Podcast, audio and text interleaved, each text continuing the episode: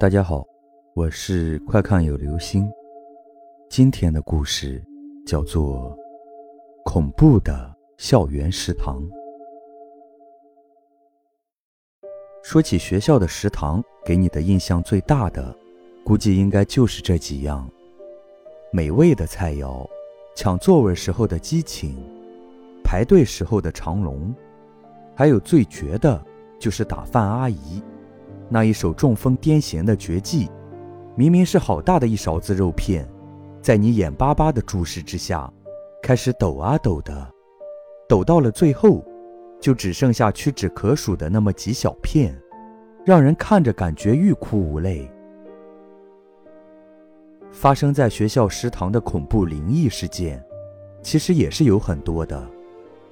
今天我们要说的这个故事，就是其中比较特殊的一个。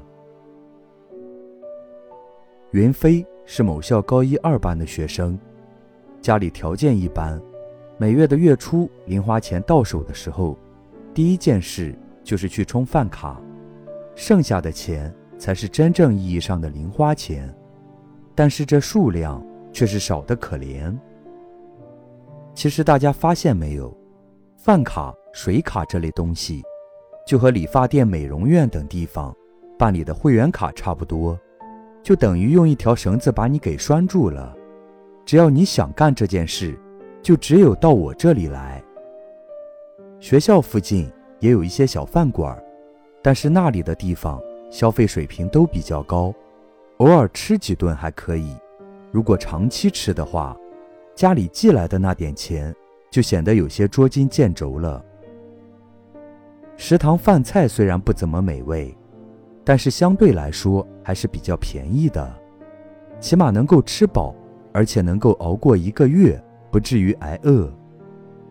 即便是吃食堂，节俭的云飞也是直到最后才去食堂打饭的。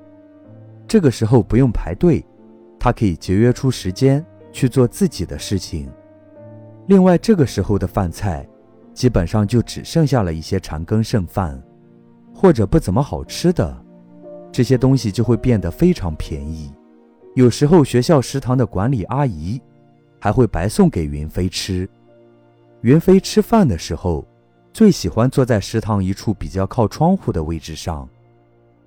对了，这也是晚来吃饭的好处，可以随意坐，不必担心自己的座位会被霸占，或者没有座位只能站着吃。由于学校的食堂在二层。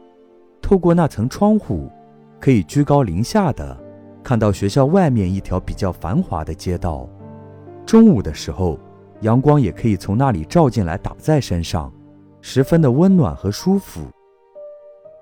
今天是云飞的生日，对他来说却只是一个普通的日子，依旧是最晚一个走进了食堂，吃着基本上只剩下汤水的饭菜，啃着有些凉的馒头。在打菜的时候，看到了装着红烧排骨的盒子，里面还有几块排骨。云飞犹豫了一下，还是掏出了自己的饭卡，决定买这几块排骨。食堂阿姨感觉很意外，心想这个穷小子啥时候对自己这么大方了？不过反过来想想，人家都吃了这么久的汤汤水水了，也是该吃点肉补一补了。这次阿姨依旧没有收钱，而且还顶住云飞说：“学习压力大，又是正在长身体的时候，一定要多吃好一点，补补身子。”云飞对阿姨露出了一个感激的笑容，说道：“嗯，好的，我知道了，谢谢阿姨。”看着云飞离开的背影，再想想自己家那不省心的孩子，卖菜阿姨忍不住叹了口气。和往常一样，云飞依旧是一边吃一边透过窗户，看着那条繁华街道上来往的行人和车辆。虽然听不到他们在说着什么，但是通过他们的肢体语言和表情，也能够猜出一二。云飞的目光锁定在了一个电话亭的门口，电话亭的门是开着的，可以看到里面有一个人，一个衣着破烂。十分邋遢的男人，估计应该是一个乞丐。云飞看着乞丐，突然有了一种奇怪的感觉，那就是他发现那个乞丐，也好像是在盯着自己看。这种感觉让云飞十分的不舒服。云飞将目光从街道上移开，想要专心吃饭，可是没吃两口，又忍不住看向那个电话亭。他惊讶地发现，那个乞丐竟然不见了。云飞开始向电话亭的四周扫视，四处寻找着乞丐的影子。突然，他发现乞丐已经站在学校的院墙外面，抬着头死死地盯着他看。云飞不知道为什么。突然变得有些心虚和害怕，就像是自己做了什么对不起乞丐的事情一样，让他感到浑身的不自在。匆匆的吃完了饭，云飞准备离开食堂的时候，又忍不住向窗外看了一眼，那个乞丐又在他的视野里面消失了。在云飞准备将目光收回的时候，乞丐又不经意间的在云飞面前出现了。此时的他。也不知道怎么翻过学校那高高围墙的，此刻已经来到了学校里面，依旧是死死地盯着云飞看。云飞真的是怕了，如果现在他下楼走出食堂，没准就会和这位盯着自己的乞丐碰面，鬼知道他会对自己做出什么样子的事情。看着总是望着窗外，犹犹豫豫半天都不肯离开的云飞，卖饭阿姨。便有些好奇地问道：“云飞啊，都快上课了，你咋还在这儿呢？看啥呢？”云飞有些害怕的对阿姨说：“阿姨，我摊上事儿了，也不知道为啥，我就在人群中多看了外面的那个乞丐一眼，他就死盯着我不放，从那边的电话亭一直追到了食堂楼下，看他那样子真的好吓人，我怕我现在下去他会打我。”我的妈呀！云飞的话音未落，便听到身后传来了脚步声。回头一看，吓得不由得大惊失色，因为他发现那个乞丐此刻就站在自己的身后。阿姨忙安慰云飞，让他不要害怕，之后赶忙将两包打包好的饭菜递给了乞丐，便嘱咐道：“我不是说过吗？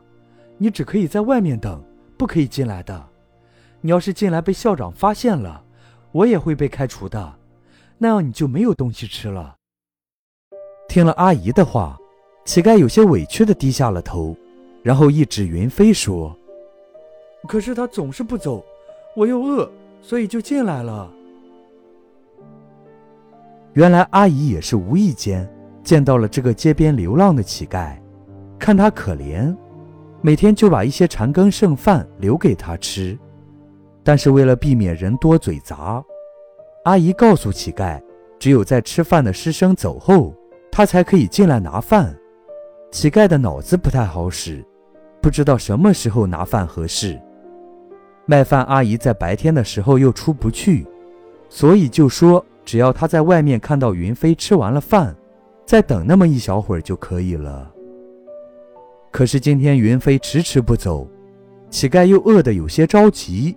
于是就从学校围墙下面的一个洞里面钻了进来找吃的。阿姨让云飞一定要保守这个秘密。云飞严肃地说：“ 阿姨您放心吧，我一定会保守的，因为我们都是同一类人。”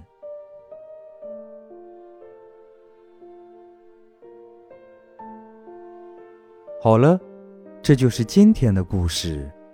恐怖的校园食堂。